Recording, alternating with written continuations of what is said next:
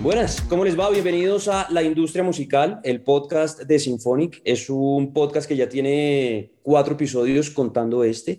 Y hoy vamos a tener un invitado muy especial para hacer un recuento muy rápido. Quienes hasta ahora llegan a, esta, a estos episodios que hemos estado realizando a lo largo de este 2021, pues ya hemos tenido conversaciones con Catalina Santa hablando sobre todo lo que tiene que ver con derechos alrededor de la música, hablando con Esteban Mora de Symphonic sobre la monetización en YouTube y, y SoundCloud. Hemos estado hablando con María Elisa Yerbe sobre toda la parte de producción y hoy tenemos la oportunidad de hablar con el presidente para Warner Chappell, Colombia, Ecuador, un amigo de hace muchos años, Daniel Mora, que además dentro de su hoja de vida uno encuentra una cantidad de cosas muy bonitas. Por ejemplo, a trabajado de la mano con las sociedades de gestión colectiva y ha liderado acuerdos con compositores, ha trabajado muy de la mano con artistas que hoy en día ya son grandes artistas y diferentes compañías. En su proceso con Warner Chappell también estuvo a cargo de AIR y luego como director de AIR y sincronización, que es un tema brutal que seguramente vamos a estar tocando en un rato porque las editoras tienen mucho que ver con ese proceso. Y además de eso, pues entre su ramillete de artistas encontramos nombres como Piso 21, Vicente García, Lalo Ebrat, por ahí aparecen los Tropical Minds, está Santiago Cruz, Juan Pablo Vega, crack, que lo queremos mucho. Y dentro de sus grandes logros, pues hay un término que a mí me fascina que es o son los famosos bandcamps. Pero ya con esta introducción, Dani, Bienvenidos. Bienvenidos. muchísimas gracias por la invitación y por tenerme en cuenta para seguir regando conocimiento a través de este podcast. Total, eso, eso me parece divino y bueno, para mí digamos que parte de todo este proceso es arrancar de la raíz. Graduado del Colegio Campestre y ahí a ser músico con una banda que se llamó Bonca. ¿Cómo fue ese proceso, Dani? Una nota y súper inesperado, cambia así arranca mi vida dentro de la industria musical. Yo en realidad no estaba seguro de ni, ni de querer ser músico ni de trabajar en la industria de la música, eh, ¿cierto? Y, y, a los 15 años, 14 años monto una banda, ya cuando teníamos 16, pues como que se riega la ola, lanzamos nuestro primer sencillo, que fue El Problemón, y... Y ahí empezó una historia muy bonita de casi 10 años en la que giramos por casi toda Latinoamérica eh, con dos discos, con eh, varios managers, entendiendo el proceso y, y, muy empírico también porque en esa época la industria de la música era muy diferente a lo que es hoy y no había todos estos temas de conocimiento a los que tenemos acceso hoy en día, ¿no? Para poner un poquito a la gente en contexto, eso fue más o menos, fueron 10 años entre qué años y qué Del 2000, desde el 2004 al 2014, más o menos. Justo antes de la explosión grande de toda esta era digital de la industria de la música.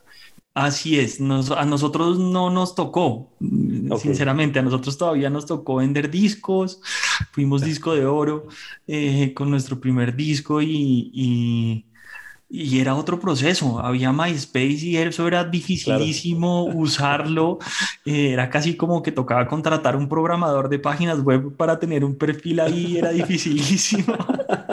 y ya YouTube existía, pero era todavía muy chiquito, no era, no era algo como, como lo que vemos hoy. Y pues plataformas, no, era, pues nosotros desgraciadamente hacíamos parte de un mundo de piratería que, que existía por ahí. Que de hecho, y perdón si estoy equivocado y si estoy equivocado acepto tomatazos, pero cuando existía la piratería, que no la probamos de ninguna manera, eso está clarísimo, era porque un producto estaba funcionando muy bien a, a nivel como de, de consumo, porque cuando se encontraba un artista en un semáforo quería decir que la estaba rompiendo. Sí, sí, sí, sí, sí, tal cual. Ya yo creo que sigue existiendo, en, por ejemplo, en los temas de cuando uno sale de los conciertos y hay merchandise pirata. Exacto. Si, si, se pusieron a hacer eso es porque la cosa va, va bien. Y es que a mí me encanta esto, Dani, porque ahorita que entremos al tema más académico de la editora como tal y todo su proceso ahí y cómo los músicos van a poder eh, entender una cantidad de conceptos que se manejan dentro de esta industria, pues esto lo fue formando usted desde el otro lado de, de digamos, de, de la cortina. Usted se estaba formando como músico, le tocó hacer toda esa vuelta, lo que usted dice de las giras, la preparación de discos, entenderse con managers y empezó a entender ese mundo. Pero hay un pedacito que a mí me llama mucho la atención y es que después de que usted se gradúa de comunicador social, aparece por ahí una lucecita verde que dice Berkeley. Y usted dice, oiga, de golpe la producción de cine y TV me puede servir para qué? ¿En, qué momento usted toma como esa decisión? De acuerdo, fue, fue ah, o sea, mi educación empieza en Bonca porque cuando nosotros eh, firmamos con un manager nos, nos, hizo una estrategia como de, oye, ustedes están muy quemados, guárdense un tiempo. Em, y ahí hubo dos años en los que yo estudié música en una eh, universidad acá que se llama EMAT. Y era una nota porque empezamos a estudiar los cinco y los cinco éramos el curso de, de, de mat. Entonces, si nos íbamos de gira, pues nos guardaban los exámenes para después. Entonces, éramos muy consentidos dentro de la universidad. Eh, yo estudié música antes de comunicación, es decir, yo estudié primero producción de música para cine y televisión. Eh, me apasionaba un montón y justo empecé en ese momento una productora audiovisual eh, con ese fin, con el fin de yo hacer la música de y de, las producciones que hiciéramos. Finalmente, pues ese no terminó siendo mi rol, yo terminé eh, siendo bueno con la palabra y vendiendo, entonces pasé de músico a director comercial y cuando montó la productora decidí estudiar comunicación porque eh, pues estaba haciendo cosas audiovisuales, estaba escribiendo guiones, estaba haciendo un montón de cosas que, que creía que esa carrera iba a ser valiosa para mi proceso dentro de la compañía. Y finalmente yo creo que sí termina haciéndolo porque dentro de su rol, pues sí hay una cantidad de estrategias que tienen mucho que ver con la comunicación. Y es que la comunicación no es solamente esto que estamos haciendo, sino vienen otros campos mucho más bonitos donde aparece la comunicación audiovisual, la comunicación sonora, eh, la estrategia de la comunicación dentro de los eh, grandes, grandes campañas de marketing y bueno, dentro de lo que ya nos vamos a ir metiendo como poco a poco. Pero yo sí quería resaltar antes de, de empezar, digamos que esta gran faceta como músico y como ir forjando ese perfil que luego usted desde el otro lado ha ayudado a diferentes músicos a encarrilar sus carreras. Pero en todo este proceso de formación, Berkeley, comunicación social, su, agencia, que, que luego digamos que usted dice, ok, hasta aquí fue, ya estuvo bien con esto, aparece Warner Chappell y le dice, hey, estoy buscando una IR, usted conoce el mundo de la música, quiere ser IR y usted dice, sí. ¿Por qué toma esa decisión de meterse dentro de ese mundo de la editora como AIR? Buenísimo. Mi proceso dentro de Warner Chappell empezó mucho antes de haber sido contratado en Warner Chappell. Es decir, eh, yo fui músico, o pues soy música, músico, por eso no se deja de ser. Después monté la productora y estaban buscando a alguien que vendiera sincronizaciones. Y en el 2013, justo un año antes de que yo me saliera de Onca, eh, me llaman y me dicen, ¿quieres ser consultor nuestro eh, para eso? Entonces yo empecé, hay un proceso muy interesante de empezar a vender sincronizaciones, que quiere decir licenciar música para publicidad, cine y televisión. Eh, y hasta 2018, es decir, cinco años después, ya me dijeron, vamos a abrir la oficina en Colombia y queremos que ya se venga a trabajar con nosotros directamente. Yo ya había hecho algo de proceso de IR, lo que pasa es que como no había oficina en Colombia, todo lo mandaba para Estados Unidos. Por ejemplo, Mauricio Rengifo se lo presenté a Gustavo, mi jefe, y entonces se conocieron y, terminó firmando con nosotros. Mauro, Mauro hace em, parte del catálogo de artistas de Warner Chappell. Claro, sí, Andrés y Mauricio están con nosotros y, y logramos y ahí ya en 2018 pues me invitan a ser parte de eso, haciendo casi que lo mismo que estaba haciendo, eh, de, de sincronizaciones, porque era uno de mis cargos y el otro era arrancar la estrategia de AIR en Colombia. Eh, sinceramente yo no sabía ni qué era una IR ni qué era una IR, porque pues yo nunca estuve cercano a a disqueras ni, ni, ni, ni editoras cuando eh, tenía la banda. Nosotros fuimos independientes, eh, ¿cierto? Eh, así que no, no sabía mucho, pero pues conté con la suerte de tener un jefe AIR y me formó en el tema y, bueno, ahí logramos hacer firmas chéveres y desarrollos bien interesantes en, en los primeros, el primer año y medio que estuve dentro de la compañía hasta pasar a la gerencia. Eso que usted está diciendo para mí es importantísimo porque me linkea inmediatamente como con la segunda parte de este video podcast y es, ya entiendo quién es Daniel Mora, entiendo cuál es su perfil y ahora quiero entender de qué me está hablando porque hay muchos músicos que como usted hace 15 años llegaban y decían, listo, un equipo, entonces necesito un AIR. No tengo ni idea. Eh, me están ofreciendo una sincronización. Eh, ¿Usted ya tiene registradas sus composiciones? Ni idea. Eh, sus canciones, ¿dónde las grabó? ¿A quién le pertenecen? ¿Cómo está dividido su, su, split sheet? Y empiezan como los músicos a sacar humo por las orejas y a decir, no, no, no, espérame un segundo, no entiendo de qué me está hablando. Entonces, justamente acabamos de llegar a un punto muy bonito y es, creo que para empezar a hablar de eso, a, a desglosar un poquito los términos para poderlo entender. Por ejemplo, la editora como tal, ¿a qué se dedica? Perfecto. Yo haga de cuenta, pinto, a mí me encanta dibujar y pinto la editora como con, con tres grandes ramas en un eh, diagrama conceptual, ¿no? El primero es la administración del derecho de autor, es decir, el, core business de una editora es la administración de derecho de autor. ¿Y qué quiere decir eso? Es decir, eh, a todos nos enseñaron que existen unas... Eh, organizaciones que se llaman las sociedades de gestión colectiva. Las, famosas PRO en Estados Unidos. Exacto, PRO o PRS en, les dicen en, en Inglaterra, y las sociedades se encargan de recolectar una cosa que se llama recolectar y distribuir una cosa que se llama comunicación al público. La comunicación al público es el derecho que se genera para los autores cuando pasa cualquier método de música legal. ¿Cierto? Es decir, si usted oye en una plataforma de música, hay comunicación al público porque usted le está poniendo a disposición del público eh, los, la música. Eh, en un concierto se genera comunicación al público.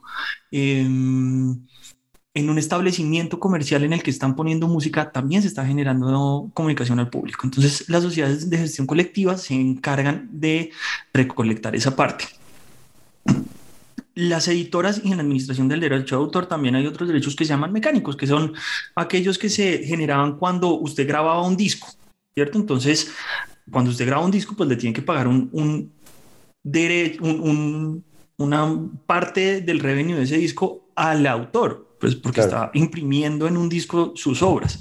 Eh, y eso se trasladó a todas las plataformas digitales también. Eh, entonces, todo eso requiere una administración de eso. Es decir, al principio uno puede ir a una sociedad de gestión de colectiva e inscribir sus obras, pero muchas veces pues el autor que es artista también ya está girando y está haciendo cosas, pues no tiene tiempo para dedicarse a eso. Nosotros, por un lado, inscribimos las obras en todas las sociedades de gestión colectiva eh, y también... Yo ahí tengo una pregunta, profe. Por favor. y es que cuando se habla de sociedades de gestión colectiva, ustedes se encargan de inscribir las obras. Yo entiendo eh, que hay dos procesos ahí. Uno que es el de la composición del que estamos hablando y otro el fonograma, que en ese no nos vamos a meter mucho porque eso ya le hace parte, hace parte digamos, de, de la grabación de la canción como tal. Aquí hablamos es de letra y composición. Exacto. Llega, llega, un artista con su, con su canción en el bolsillo y les dice, hola, soy Pepe Pérez y tengo una canción que se llama Cojín y se las entrega. En Colombia, por ejemplo, ¿cuántas eh, sociedades de, recolección hay, por ejemplo, autorizadas o cómo funciona eso? Porque cuando ustedes dicen que administran todas, eh, sé que alrededor de Latinoamérica y el mundo son una cantidad y funcionan distinto. Perfecto, buena pregunta. La, la única sociedad de gestión colectiva en Colombia es SAICO. ¿Cierto? Y Saico es la que se encarga de hacer una labor que a mí me parece muy loable y bonita en todas las regiones y territorios de Colombia. Es decir, Saico está yendo a el sitio más escondido a recoger los dineros que le corresponden a los autores. Las sociedades de gestión colectiva, por lo general, no todas, pero casi todas, son mm, de sus asociados. y los asociados son autores, ¿cierto? Y hay una junta directiva que escogen los asociados en, en, en, las asambleas de socios. Eh, en esas juntas hay casi siempre solo compositores y adicionalmente están algunas editoras en representación de los autores que administran. En Colombia hay una, en Estados Unidos eh, hay cuatro, si no estoy mal, pero, pero tres son las más conocidas, BMI, eh, ASCAP y CISAC.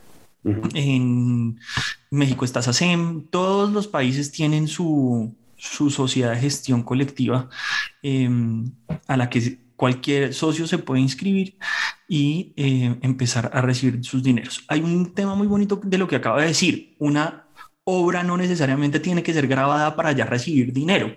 Es decir, por ejemplo, yo puedo componer una canción hoy y mañana me invitaron a abrirle el concierto a un artista muy grande que viene a tocar en el Campín.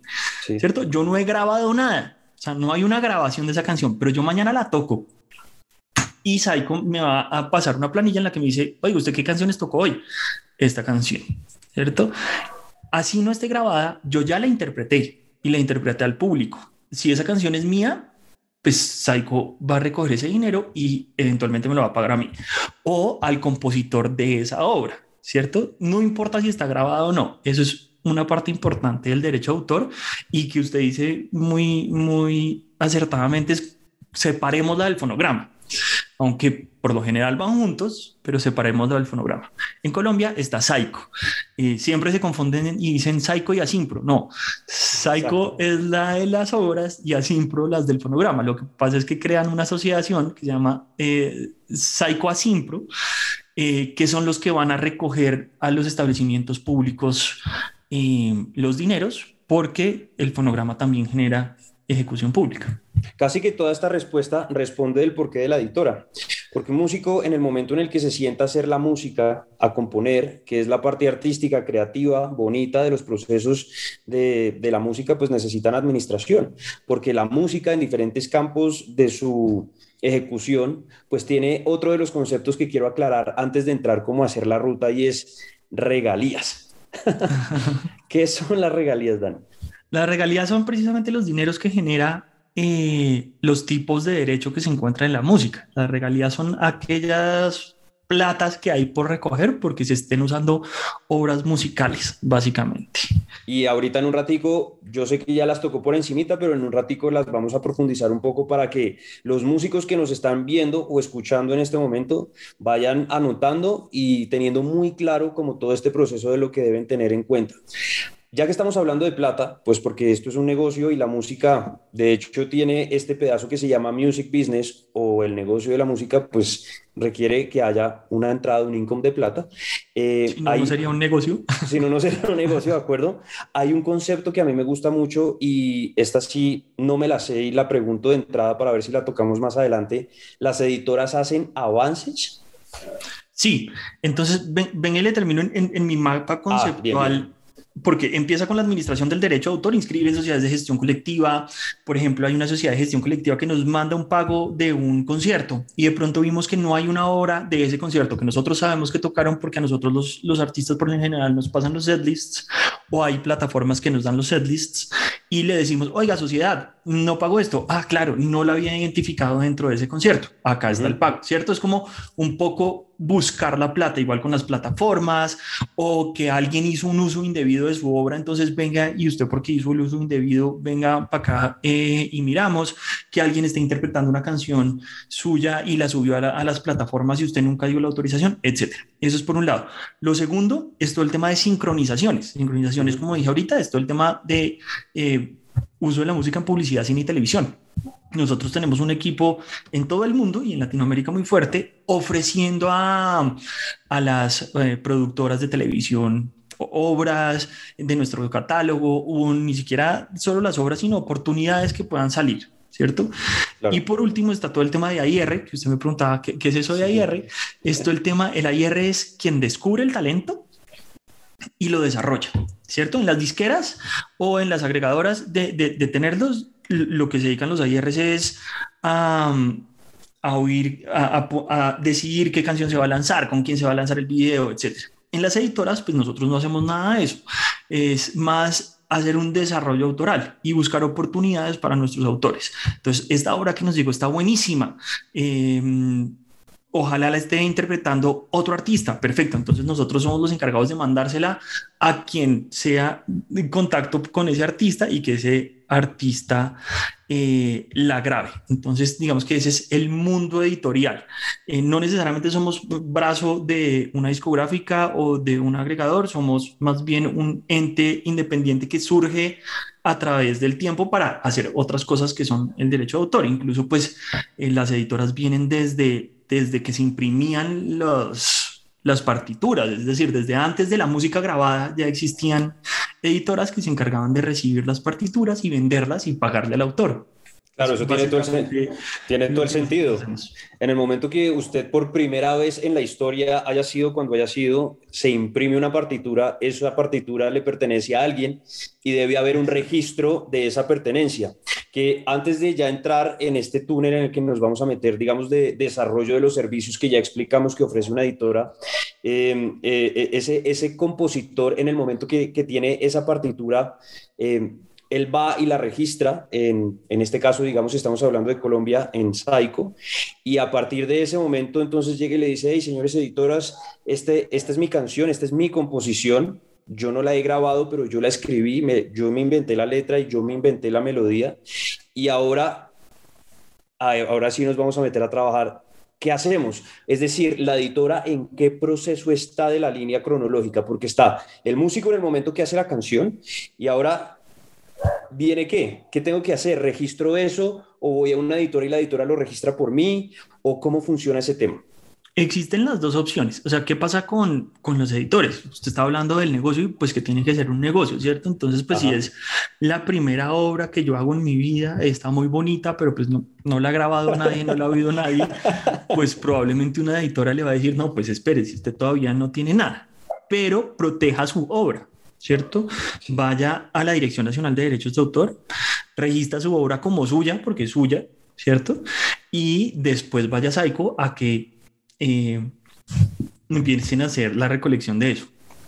Ya cuando Bien. esté grabada y esté generando algo de dinero, pues ahí sí llega una editora y le dice, venga para acá y yo se la administro.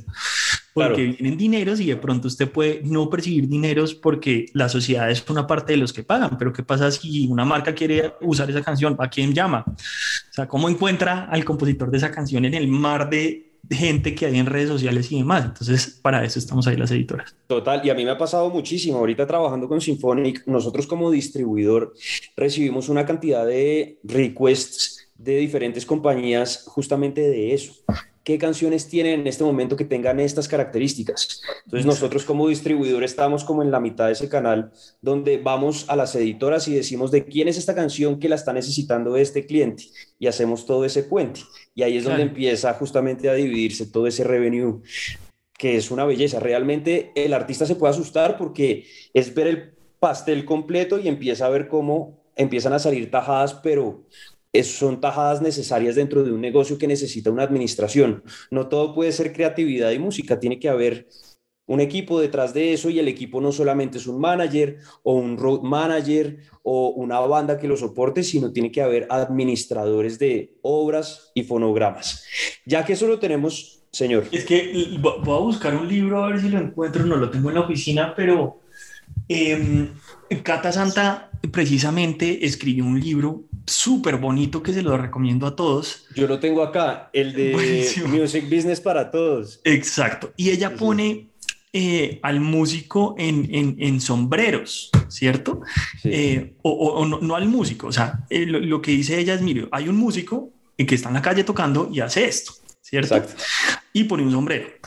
Pero cuando la gente le está dando plata, pues ahí está metiendo la plata en un solo sombrero que es el que usted interpreta muy bonito. ¿Qué pasa si usted al lado de ese sombrero pone otro sombrero que diga, esta canción no es mía, yo le voy a pagar al compositor de esta canción, dónele también al compositor? Sí. Y entonces ahí llega a la gente y pone otro sombrero. ¿Y qué pasa si pone al lado otro sombrero y dice, oiga, esta otra gente me está haciendo esto, por favor? Entonces nosotros somos un sombrero dentro de la industria de la música que recoge esos derechos de los que estamos hablando, como hay otros sombreros. El que no tenga este sombrero, el, nuestro o el de la sociedad de gestión colectiva, pues está dejando de recibir, de recibir plata. Total, total, de acuerdo, está clarísimo. Ya que tenemos esos conceptos claros y ya desglosamos un poco los servicios y exacto, con lo que trabaja una editora. Entonces ahora vamos a poner ejemplos prácticos porque yo siento que las editoras tienen dos caminos muy claros. Entonces ya sabemos que vamos por el lado de la composición, dejamos a un lado el fonograma.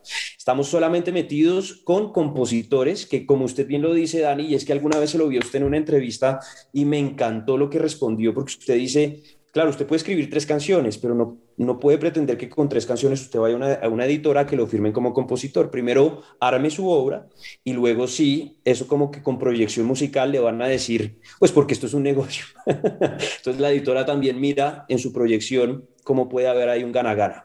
Pero vuelve y se abre la rama en dos. ¿Por qué digo que se abren dos? Y si estoy equivocado, vuelvo y digo, recibo tomates. Por un lado, aparece el músico que viene con sus canciones en el bolsillo y dice, hola, señor editor, soy Pepe Pérez y traigo este catálogo, que ya en un ratico vamos a hablar de catálogo. Pero está al otro lado y es, este man escribe canciones muy chéveres, es un compositor brutal. Como artista tal vez no tiene proyección, digo, artista el que graba, pero escribe muy bonito. Y ustedes firman compositores para generar canciones para la editora. Ese es el otro camino. ¿Cómo funcionan esos dos caminos dentro de la estructura de editora como tal? Buenísimo. Eh, no, no, hay tomatazos todavía. Bien, bien. a mí resulta que, que sí, o sea, por un lado podemos identificar a través de todas las plataformas digitales eh, artistas que estén teniendo un performance muy alto, ¿cierto? Entonces, pues evidentemente esa es la forma más fácil de identificar artistas. Entonces, por ejemplo, si yo encuentro ahorita eh, Poblado, sé que es probablemente una de las canciones más importantes en este momento, pues me voy a, a ver quiénes son los artistas. Y por lo general los artistas, sobre todo en el género urbano, tienen algo de la composición. Entonces llamo a su manager, le digo, oiga, venga, me gustaría firmarlo, porque sé que usted tiene talento. Entonces ahí empezamos un proceso de negociación, lo terminamos firmando, pero la cosa no termina ahí, al contrario, ahí empieza nuestra relación con el artista, acompañarlos, setlists, mándenos música, eh, que si por ejemplo es independiente y quiere una colaboración, pues nosotros tenemos firmamos artistas, aunque no somos una disquera, pues tenemos firmamos artistas en toda Latinoamérica, venga y lo ayudamos con eso. Eh, hacer un proceso de AIR con ese autor. Exacto, eso, eso era lo que quería. Que me entro, entro a Poblado y también busco, hago clic derecho y pongo los créditos. Y ahí me salen un montón de nombres eh, que no son los artistas que están involucrados en la canción. Entonces, por ejemplo, eh, veo a Pepe Pérez en, en, en, los créditos, pues busco quién es Pepe Pérez porque este tipo pues tiene un porcentaje sobre esa obra. ¿Cierto? Y si tiene un porcentaje sobre esa obra, me imagino que tiene un porcentaje sobre un montón de obras más.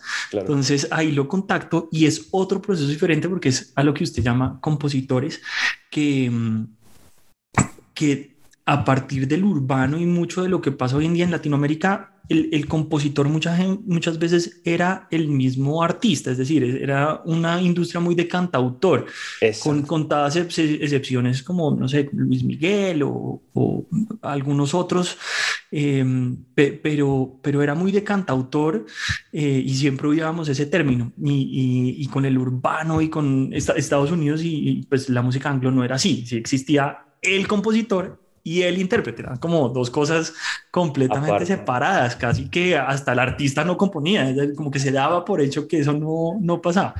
Pero pues ya digamos que, que ha cambiado y todo se mezcló tanto y, y en el urbano trajo un poco eso, ¿no? Y cuando J Balvin estaba apenas empezando, eh, tenía un combo de gente que componía y producía con él o para él. ¿sí? Bull Nene, Sky, em, eh, después estuvo Mosty, estaban, o sea, estaba gente haciendo cosas para él. Y, y, fue un proceso muy bonito. Y si usted va a Medellín o incluso pues en Bogotá, usted encuentra con, con gente que se dedica exclusivamente a la composición. Firmamos con todas las compañías, pero gente que se dedica exclusivamente a la composición, eh, talentosísimos y haciendo cosas muy chéveres. Em, y se generó también una cultura de, venga, yo me siento con uno, me siento con el otro, me siento con el otro. Eh, ¿Cómo nosotros los acompañamos en el proceso? precisamente así. Uno, pues si hay canciones, o sea, entonces me llegan con las tres canciones que usted me dijo, digo, el carajo, lo voy a firmar, creo en usted, pero acá empieza todo esto, es desarrollar eh, su talento, buscarle más oportunidades, darle feedback asertivo sobre las obras, de pronto está haciendo todas las obras con, que están tratando de amor y pues de pronto haga una de tusa o porque no le metes algo, un tema diferente en esta o que sea de amor pero sobre un amor adolescente cualquier cosa, es acompañarnos en ese proceso. Y ahí también lo que usted dijo que a lo que llamamos song camps, que es unir gente de todo el mundo en varios estudios, componiendo para proyectos que reciben canciones. Entonces nos dicen, Ricky Martin está buscando canciones. Listo, perfecto. Hacemos un song camp en el que sentamos a gente de todo el mundo a componer para eh, Ricky Martin. A mí ese concepto de Song Camp, Dani, me parece absolutamente fantástico porque es creatividad volando. Exacto. Además, es, como cuando en el colegio le decían eh, trabajo libre y uno sencillamente se metía en lo que más le gustaba y salen una cantidad de cosas, porque yo creo que ya mezclando un poco de todo dentro de eh, la labor de la IR de la editora, está justamente estar muy conectado con la tendencia no solamente de los sonidos, sino de las letras mismas y, y ustedes han ido generando unas unos caminos súper bonitos y como usted bien lo dice dentro del urbano. Yo no sé si podamos poner ejemplos concretos, pero aprovechando que hacen parte del catálogo de Warner Chappell, es un poco lo que pasa con Mauro Rengifo y Andrés Torres también está involucrado ahí, ¿cierto? Exacto. Ellos, digamos que para quienes los conocen como artistas, pues Mauro hace parte de Cali el Dandy. Y ahí ellos como compositores han escrito una cantidad de canciones para, para el mundo urbano, entre ellos, pues despacito hace unos años y de ahí para acá lo que uno quiera. Entonces, poniendo ese ejemplo concreto, ¿Cómo funciona esa negociación? ¿Cómo llegan ustedes hacia artista? ¿Cómo le dicen, bueno, de qué escribimos? ¿Cómo, cómo funciona como, como esa magia ahí dentro de la editora y esa relación con el artista? Buenísimo. Pues el, artista llega por lo general eh, a través de managements, disqueras y demás en las que sus AIRs nos contactan y nos dicen, oiga, estoy buscando canciones. Hay dos caminos. Mándeme canciones que usted ya tenga grabadas o... Eh, hagamos un Songcamp.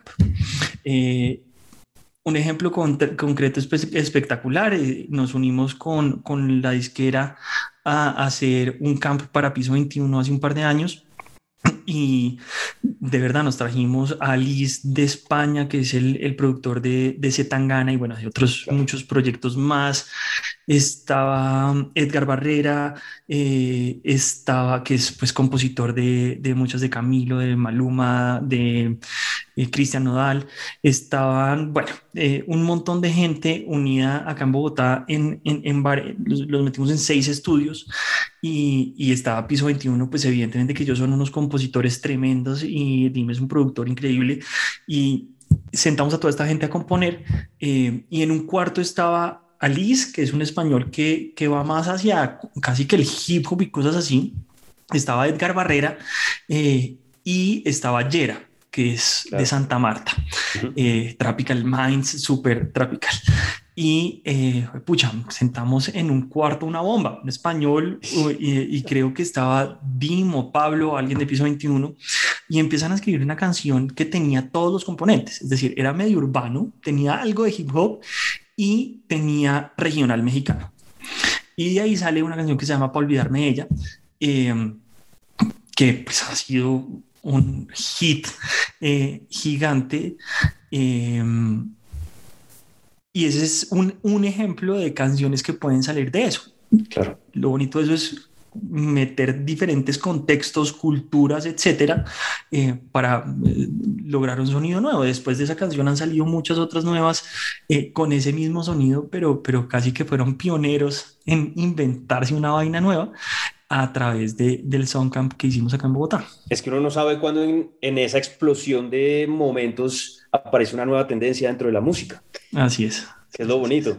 Ah, eso a mí me parece, yo, yo acá estoy muy emocionado, Dani, porque es que yo, digamos que como actor dentro de la industria de la música, yo tengo una fascinación especial por la editora porque es el primer paso hacia muchas cosas, como que la magia se genera ahí.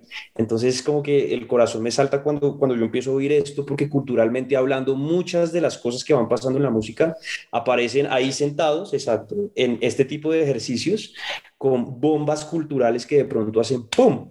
Y tenemos tres años de canciones muy parecidas por esa onda. Ahora, dentro de los servicios que ofrece una editora, aparece la música personalizada. Esto de los songcamps puede ser música personalizada o la música personalizada está más llevada como hacia el marketing, como que yo como marca digo, hola Warner, yo soy la marca Camilo Guzmán y yo vendo agua y necesito una canción con estas características o va más por el lado del songcamp y la música personalizada de lo que la editora quiere empezar a generar. Pues mire, todo eso es muy nuevo, Cami. Sinceramente, esto hace, o sea, hace cinco años nadie estaba teniendo esta conversación en Colombia. Em, no por, por echarme flores ni mucho menos, pero creo que nosotros empezamos a, a ver a la editora como un actor más allá de administrar derechos de autor, que era como se venía haciendo de alguna otra manera pues no, había AIR en una editora, ¿cierto? Y, mucho menos pues una persona que estuviera dedicada al tema de sincronizaciones. nosotros empezamos a ser un poquito disruptivos en, en, hacer procesos de AIRs, en hacer camps que estaban pasando independientemente en Medellín, pero no era algo como que una compañía lo estuviera haciendo. Mm, y recientemente sí hicimos nuestro primer Songcamp eh, para series de televisión. Es decir, nos juntamos con una productora muy grande acá en Colombia y una productora muy grande en Brasil. Eh, sentamos también gente de toda Latinoamérica. Nos dieron el brief de tres producciones y sentamos a la gente a hacer música para esas producciones.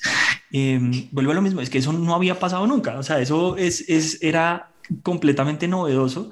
Eh, y, en, todo el tema de sincronizaciones, nosotros digamos que también siendo un poquito disruptivos porque no podemos, sobre todo en la pandemia, no podíamos esperar a que, sabiendo que los departamentos de mercado de las compañías habían recortado de alguna otra forma sus presupuestos, eh, pues sincronizar una obra, si es del catálogo anglo o de un artista reconocido, pues puede ser costoso o, o se percibe como costoso.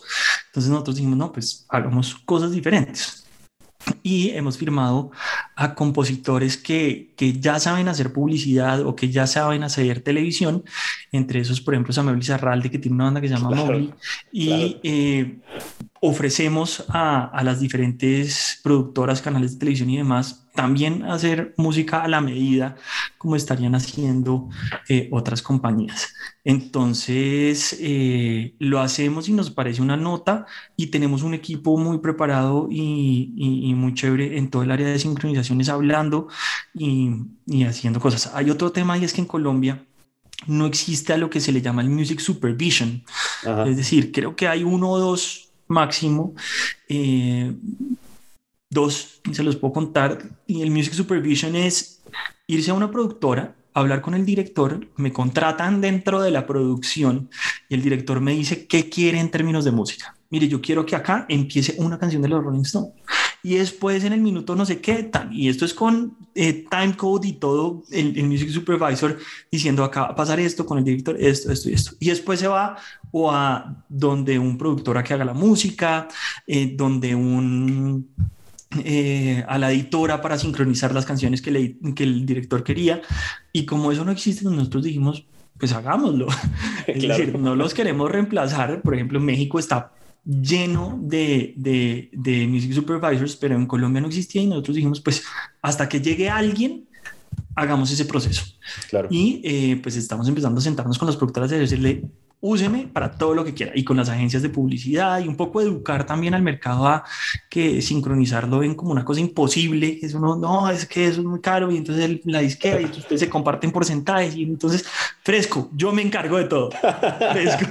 Oiga, Dani, ya que nos metimos ahí como en la intimidad, si, si, mejor dicho, si me descacho y eso no se puede decir, usted me dice, no, eso no se lo puedo decir, pero hay, hay, un, hay una cosa que se llaman microsyncs o Sí, sincronizaciones micro, que no son las macro que uno ve como para, para grandes series de televisión o películas, eh, sino que son cosas muy puntualitas. ¿Eso también lo están haciendo con Warner? Sí, no, no, no, no sé muy bien a, a qué se refiere a microsync, pero, pero sí, precisamente lo que le decía, tenemos, o sea, en, sincronizaciones podemos prestar esos, esos grandes servicios como de yo le hago su música o hago el music supervision o eh, usé 10 segundos de un autor independientísimo que tenemos eh, porque algo hicimos interesante y es que en One Chapel no solo firmamos a, a los compositores más grandes, nosotros también, mientras tengan un catálogo y hagan algo de revenue, también tenemos a artistas y a compositores independientes eh, haciendo cosas muy chéveres. Es decir, lo que le decía, tenemos a Mowgli, pero están los Petit Felas firmados con nosotros, los que sean pequeños, son gigantes, eh, pero son independientes y podemos hacer, inventarnos lo que sea con ellos. Tenemos a Apache, tenemos a Nampa Básica en, en, en, en hip hop, tenemos al, al Rap and Club eh, y, y, uno puede lograr diferentes modelos de negocio con ellos. Brutal. Tienen un catálogo y le acaba de pegar al punto al que voy y es cómo la editora construye su catálogo. Perfecto. Lo primero es, eh, eh, sí, identificar a los autores. Como lo decía, es importante que de alguna otra manera ya tengan algo de revenue, porque, pues, si los estamos firmando es porque ya hay, hay dineros por recoger. Entonces, es eh, arrancar por ahí, identificar compositores que estén haciendo canciones, pero lo que le digo, en todos los géneros. Nosotros pasamos del hip hop al, a lo que le dirían indie, a popular, porque tenemos a Jason Jiménez, Alzate, trabajan con nosotros, tenemos eh, rock, diamante eléctrico y Olavil, y bueno, y pasar ya al reggaetón. Pero es entrar a identificar, ir a conciertos, oír música, estar viendo qué está pasando en la radio, qué está pasando en las plataformas, qué se metió en los virales, eh, qué está oyendo la gente también. Yo creo que el, el mejor AIR es el, el, tipo al lado que va en el bus y uno le dice que está oyendo los audífonos, eh, ¿cierto? Y, así, así eh, se buscan los talentos eh, y pues evidentemente lo, que están pasando de tendencias, la música hoy en día es pues, muy rara y, y, una canción de un artista independiente se puede volver número uno y y ese tipo no, no existía hace tres meses, entonces vaya y búsquelo. Tremendo. Ahorita que estaba hablando de géneros, me llama mucho la atención que la música electrónica no aparece mucho como en el catálogo.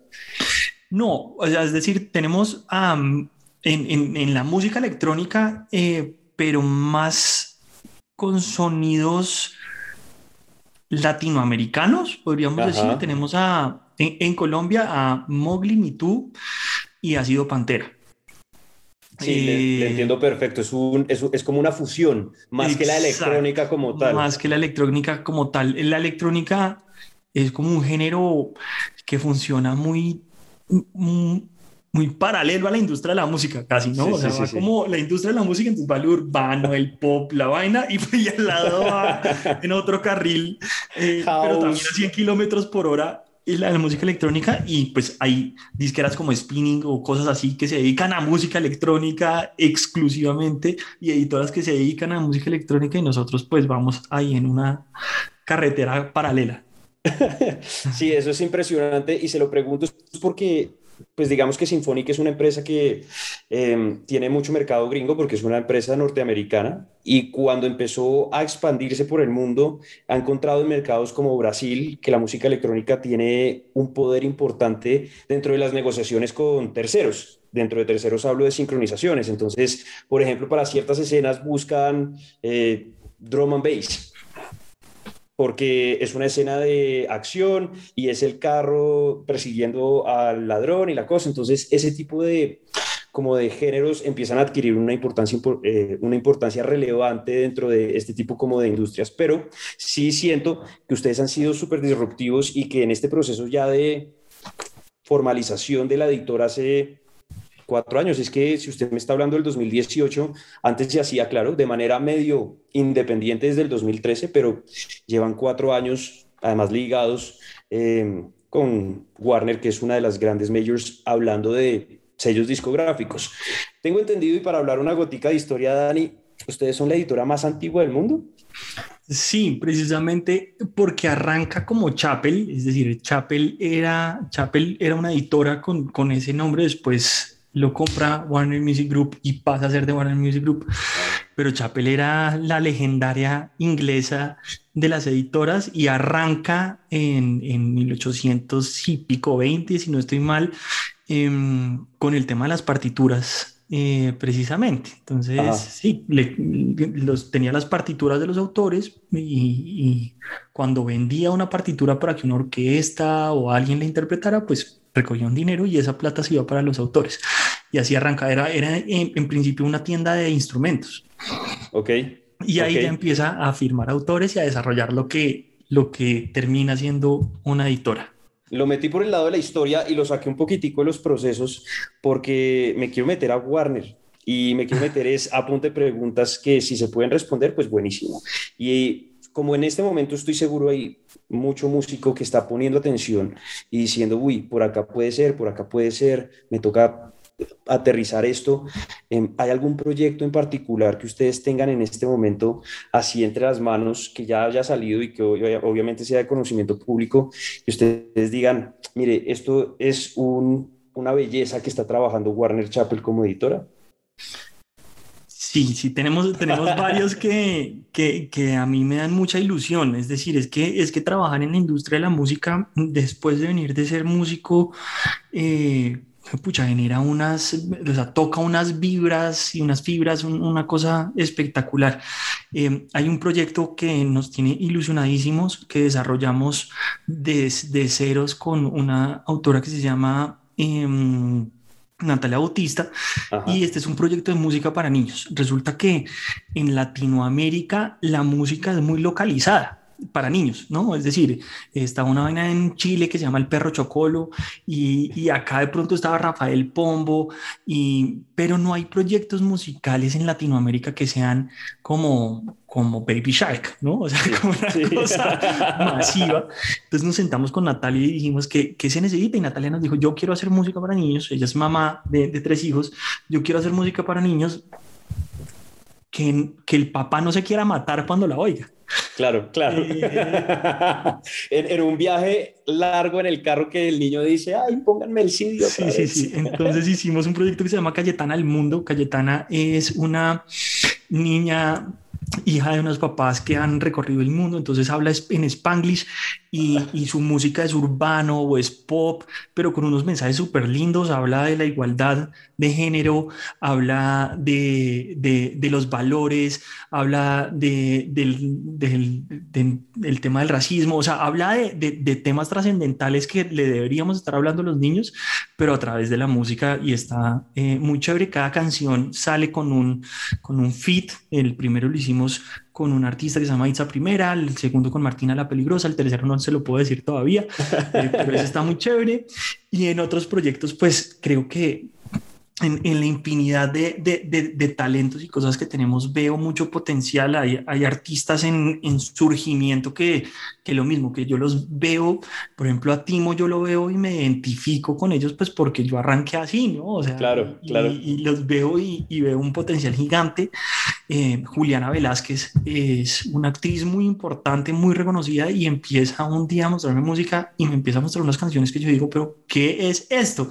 No, nunca había oído algo siquiera similar. Y Juliana entonces está haciendo una música maravillosa eh, y ver también a los grandes artistas hacer cosas increíbles, un tipo como Juan Pablo Vega, que empieza tocando con una banda y termina en, los sonidos que está haciendo y en esa evolución, esa disrupción de decir, yo no soy solo esto, yo soy un, un mundo de cosas.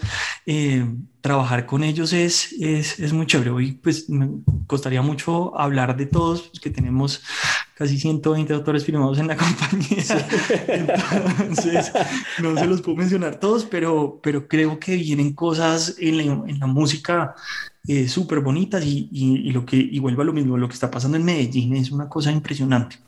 Ver cómo ya esta generación J Balvin y demás subió y empiezan a, crecer unos Totó y, y, y, y están un montón de, de, gente muy joven en los 20, 21, 22 años haciendo cosas muy interesantes. Eh, espectacular. Y en Bogotá lo que está pasando con el pop también, ¿no? O sea, Susana y Sasa en un proyecto espectacular de, canciones, porque si algo tiene sus 10 es, hacer canciones, o, si nos vamos al urbano, Aria Vega haciendo también cosas urbano, pero con, con un sentido diferente. Entonces, estamos en un momento bonito de la industria de la música en el que vamos a, a empezar a ver un poquito más de diversificación. Con urbano, sí, pero con, con ramas diferentes de, de, lo que habíamos estado acostumbrados a ver. Creo que es lo que viene y, lo, que, lo que estoy viendo que está pasando.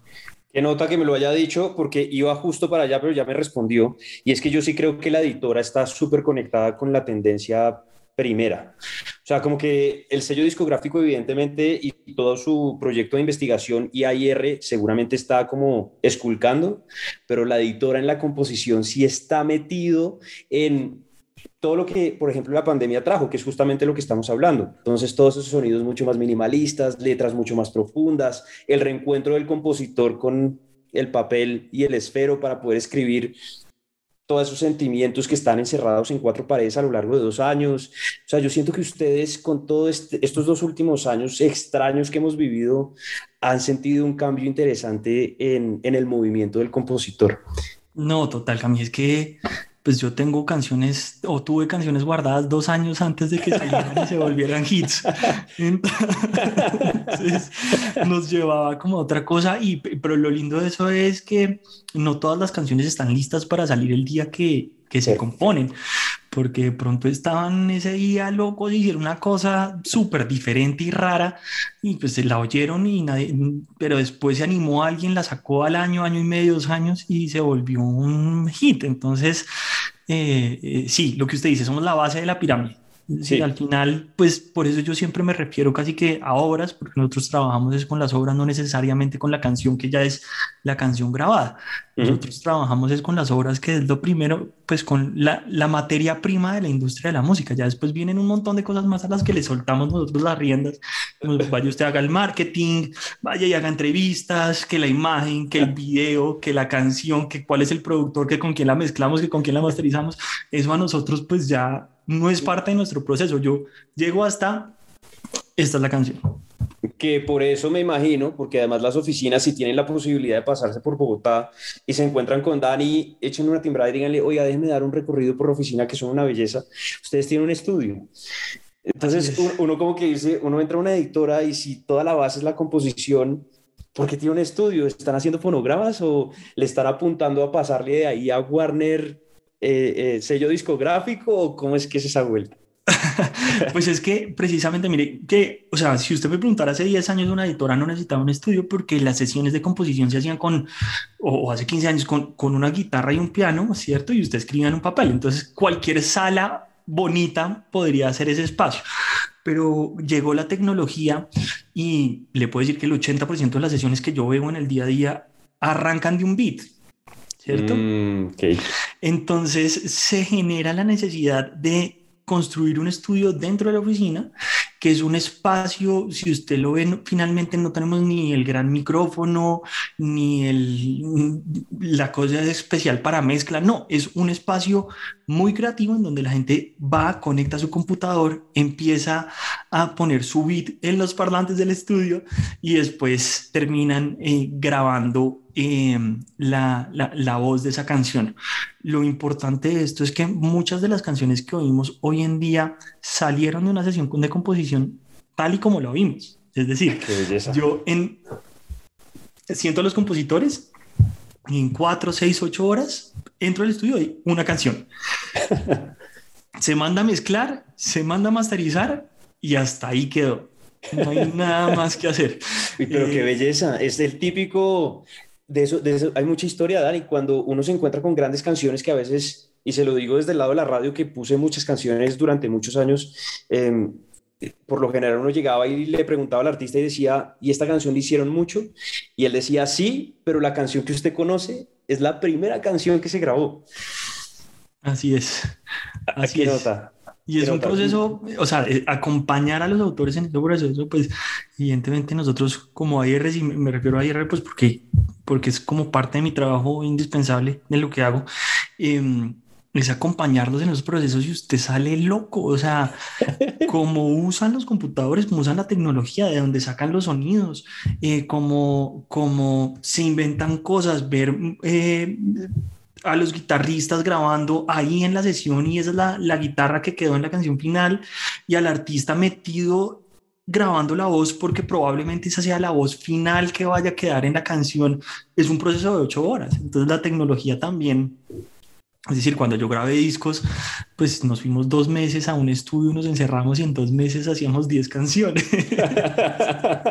Hoy en día, en dos meses pueden salir 60 o más. Claro. Y es que eso sí tiene la gente, digamos, dentro del lado romántico, cuando uno ve películas de música, ese es el, ese es el común que uno tiene. Uno ve a la banda encerrarse en una casa tres meses y salió el ópera de Queen. Entonces uno decía, ah, ok, de ahí salieron esas canciones. Pero lo que usted dice, Dani, cada viernes hay cataratas de música entrando por cualquier plataforma digital con una cantidad de cosas súper bonitas y yo sí siento que eso ha hecho que la evolución sea mucho mayor y mucho más ágil. Sí, pero sus bueno, y sus contras. Total, total. pero como todo, hay que, hay que ir como en el caballo entendiendo cómo funciona y adaptándose a eso, que es lo que a mí me parece muy bonito de este proceso, que lo hemos estado hablando durante casi una hora. Que yo creo que para la gente que nos está oyendo en este momento, Dani, seguramente dicen, bueno, estos manes hablan una nota y tienen una cantidad de historias y catálogo y cosas y bueno, todo lo que ya hemos hablado, pero y precios, maestro, ¿cómo funciona? ¿Cómo funciona la parte del business dentro de la editora? Porque yo sí sé que cuando el artista llega, pues evidentemente esto es un negocio y pues seguramente el músico debe tener un presupuesto pensado en su cabeza. Yo no sé si hay unos estándares o Warner Chappell trabaje como con ciertas ofertas, pero básicamente como para que el músico se pueda hacer un imaginario de cómo funciona esto. Si yo me quiero meter con una editora, ¿qué me va a costar? No, finalmente, eh, Camila, las editoras, o sea, hay, hay de todos los modelos, ¿no? Hay eh, distribuidores que montaron su, su, su, editora y entonces usted va y se inscribe en la página web y, y, le cobran, no sé, creo que 9 o 10 dólares y ellos empiezan a hacer eso. Evidentemente, lo que le decía, creo que, que todas las editoras ofrecen la administración del derecho de autor, todas, lo, o si no lo ofrecen, lo deberían ofrecer porque pues por eso se llaman editoras o publishers. Em, y los otros servicios son como servicios agregados que, que, hacemos las editoras, o las sincronizaciones o toda la parte de ayer. Eh, hay, hay, diferentes tipos de contratos dentro de las editoras. Hay unos que, a los que les llamamos de administración en Colombia. Eh, a los que yo le digo, venga, yo no lo voy a firmar a usted, pero usted tiene una obra que grabó un artista muy importante. Déjeme y yo le administro esa obra, ¿cierto? Usted quiere, puede ir a firmar con otra editora si, si quiere o firmarle otra canción a otra editora. Yo solo le voy a administrar eso. Y por lo general las editoras funcionan con porcentajes, funcionan con un porcentaje sobre la obra que, que está firmando. Y lo mismo con los, los de exclusividad. La exclusividad es cuando usted ya dice, yo me voy a dedicar a desarrollarlo, maestro, y voy a metérmele a su proyecto y vamos con toda en la parte autoral, evidentemente, y ahí pues ya firmamos una exclusividad, pues que es básicamente lo mismo. Eh, está una cantidad de años con nosotros y, nosotros cobramos un porcentaje sobre eh, la administración que hacemos sobre los derechos de autor. Eso es básicamente. Entonces no es que haya precios, no es que nos esté pagando, no, nada de eso, nosotros solo cobramos un porcentaje por administrar los derechos, ofrecer las obras en sincronizaciones y acompañarlo en su proceso de ayer. Entonces usted es el perfecto para responderme cómo afecta el mercado una empresa como Hypnosis, por ejemplo. Eh, no necesariamente lo afecta, aunque puede, digamos que generar una confusión. Es decir, las obras son patrimonio del que las escribe. las escribe. Y como es mi patrimonio, pues yo puedo hacer lo que me dé la gana con mi patrimonio. Y si lo quiero vender, lo vendo, ¿cierto? O sea, una obra es como un apartamento. Exacto. Entonces ahí es cuando empezamos a hablar de catálogo. Catálogo es la reunión de obras, es decir, y al final es el patrimonio de un autor. Yo siempre le digo, usted puede ser artista y usted puede tocar muchas canciones, pero un día esto se va a poner gordo y se va a poner feo y va a dejar de tocar. va a estar viejo y no va a querer subirse a un escenario. ¿Qué le va a generar plata? Pues sus obras, su catálogo. ¿Cierto? Y hay un momento en el que, por ejemplo, muere un autor y una compañía como nosotros o como el mismo Hipnosis puede decir, oiga, venga y yo le compro a, a los herederos, le digo, yo le compro ese catálogo. Yo sé que usted pues, no vive necesariamente de esto, ven y yo se lo compro. O, por ejemplo, hay editoras independientes pequeñas que vienen haciendo la misma labor que nosotros venimos haciendo de comprar y comprar y comprar y comprar catálogo, eh, perdón, eh, de, firmar y firmar y firmar y firmar eh, obras. Y nosotros llegamos y le decimos, a usted ya hay que sea a, hacer otras cosas, fresco. Venga, yo le compro ese catálogo y yo administro esas obras. Eso es básicamente lo que están haciendo. Es decirle a los autores, usted tiene dos opciones, o seguir recibiendo cheques cada tres meses de las sociedades de gestión colectiva y de, los, de las editoras, o más bien venga y yo le doy un down payment por eh, que ese catálogo ya sea a mí. Claro. Básicamente lo que están comprando no necesariamente es la obra, porque están, o sea, los derechos morales sobre las obras pues siguen siendo los mismos, pero los patrimoniales los cedí y ahora no los va a monetizar yo, los va a monetizar una compañía. Y ahí sí podemos hablar ya de lo último y para cerrar lo que habíamos dejado pendiente al principio, que es toda la parte de el avance. Yo digamos que para mí eso es nuevo, yo no sabía que la, editora eh, podría ofrecer avances a un compositor que llegara o que estuviera trabajando con ustedes y, básicamente el avance no se puede entender como un préstamo porque no es un préstamo, sino es una proyección sobre las posibles ganancias que pueda generar una obra em, de, de, ese compositor. Entonces, ¿cómo se maneja dentro de la editora ese tipo de avances o se hace para cualquiera o se estudian ciertos casos o cómo funciona eso? Yo, creo que los avances son una cosa genérica en la industria de la música, es decir, eh, hay distribuidoras que dan eh, anticipos, les decimos nosotros, porque son, es un anticipo de las regalías que yo voy a cobrar. Eh, las discográficas también dan anticipos y pues las editoras podemos hacerlo. Eso, como usted dice, a mí es, es, es un, un advance, es un, un anticipo de las regalías que yo voy a, a, recoger y se estudia de acuerdo a, a lo que usted tenga. Es decir, si usted viene, por ejemplo, de otra editora, usted no llega con una sola obra, sino yo estoy apostando en usted y aquí para adelante, pues no sé si lo va a dar un anticipo, no, porque es que no, no hay nada que recoger porque ya todo lo está recogiendo la, la otra editora. Claro. Pero um, si usted viene con algo que ya esté generando, hacemos una proyección y está haciendo un millón de pesos, pues venga y yo, si yo proyecto que eso va a ser en el próximo año, dos años, un millón de pesos, pues se, se pueden hacer eh, ese tipo de cosas.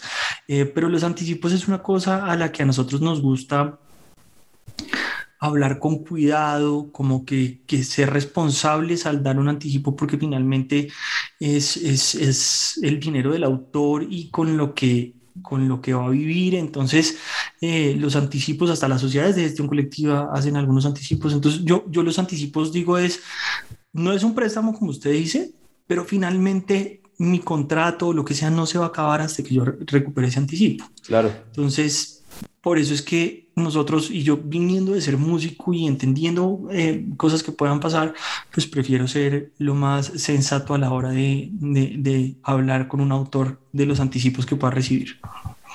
Básicamente es eso, Dani. Creo que le hicimos un recorrido muy rápido, y eso que rápido entre comillas, porque llevamos una hora acá dando hora, pero para que la gente pueda entender básicamente de qué se trata la editora, creo que es un mundo espectacular. Eh, siento que por cómo se venía manejando la industria, la gente está siempre muy conectada con los sellos discográficos, pero poca información hay de ahí para atrás. Entonces, como que se abre una cantidad de cosas súper bonitas como la, el conocimiento sobre los derechos de la música, se abren cosas muy bonitas como la monetización sobre las diferentes plataformas hoy en día y cómo su, sus composiciones y fonogramas pueden generarle a usted un ingreso que no conoce y cómo ahora desde la composición, justamente del registro de letras y melodías, usted puede estar perdiendo, como usted lo decía Dani y Cata también en su libro, eh, echarle monedas a ese sombrero. Yo creo que acá no hay una persona más indicada que usted para hacer este recorrido. Yo, esto no es lambonería ni mucho menos, lo, lo admiro desde hace muchos años. Siento que teniendo las dos, las dos em, experiencias en su vida, eh, se vuelve un guía muy responsable de quien llega con su sueño en la mano y le dice, Dani, necesito administrar esto. Y usted le dice, como me lo acaba de decir, esto no lo haga porque no le puede funcionar un tiempo, pero más bien hagamos esto. Y eso es lo que necesita esta industria. Gente responsable, chévere, que sienta y se apasione por la música y ayude a todos los nuevos músicos que se están enterando de cómo funciona esto, hacia dónde va la cosa y se puedan convertir en, en buenos guías. Entonces, por eso, Dani, gracias por este espacio y por este tiempo. No, Camila, a ustedes muchísimas gracias por la invitación. De verdad, muy, muy chévere poder conversar con usted. La admiración y el cariño completamente mutuo. Y, tiene razón a la hora de decir que finalmente nosotros administramos sueños. O sea, nosotros no solo administramos obras, sino pues las obras son sueños. Cualquier compositor que hace una canción en, un cuarto dice, me sueño ah, viendo a interpretarla a un artista grande, etcétera. Y pues nosotros tenemos esos sueños en las manos de las personas y al final es una responsabilidad inmensa y intentamos hacer nuestro trabajo y levantarnos día a día asumiendo esa responsabilidad. Muchísimas gracias por la invitación, gracias por eh, también eh, compartir conocimiento y dárselo a la gente. Creo que eso es absolutamente valioso y lo necesitamos cada día más y que se vengan muchas más de estas conversaciones. Tremendo. Abrazo fuerte para usted, Dani, para toda la gente que hasta ahora nos oye en diferentes plataformas, independientemente del país donde esté ubicado. Y pronto vendrá el episodio 5 de este podcast que se llama La industria musical de Sinfónica. Abrazo para todos y nos oímos en una próxima. Chao, pues.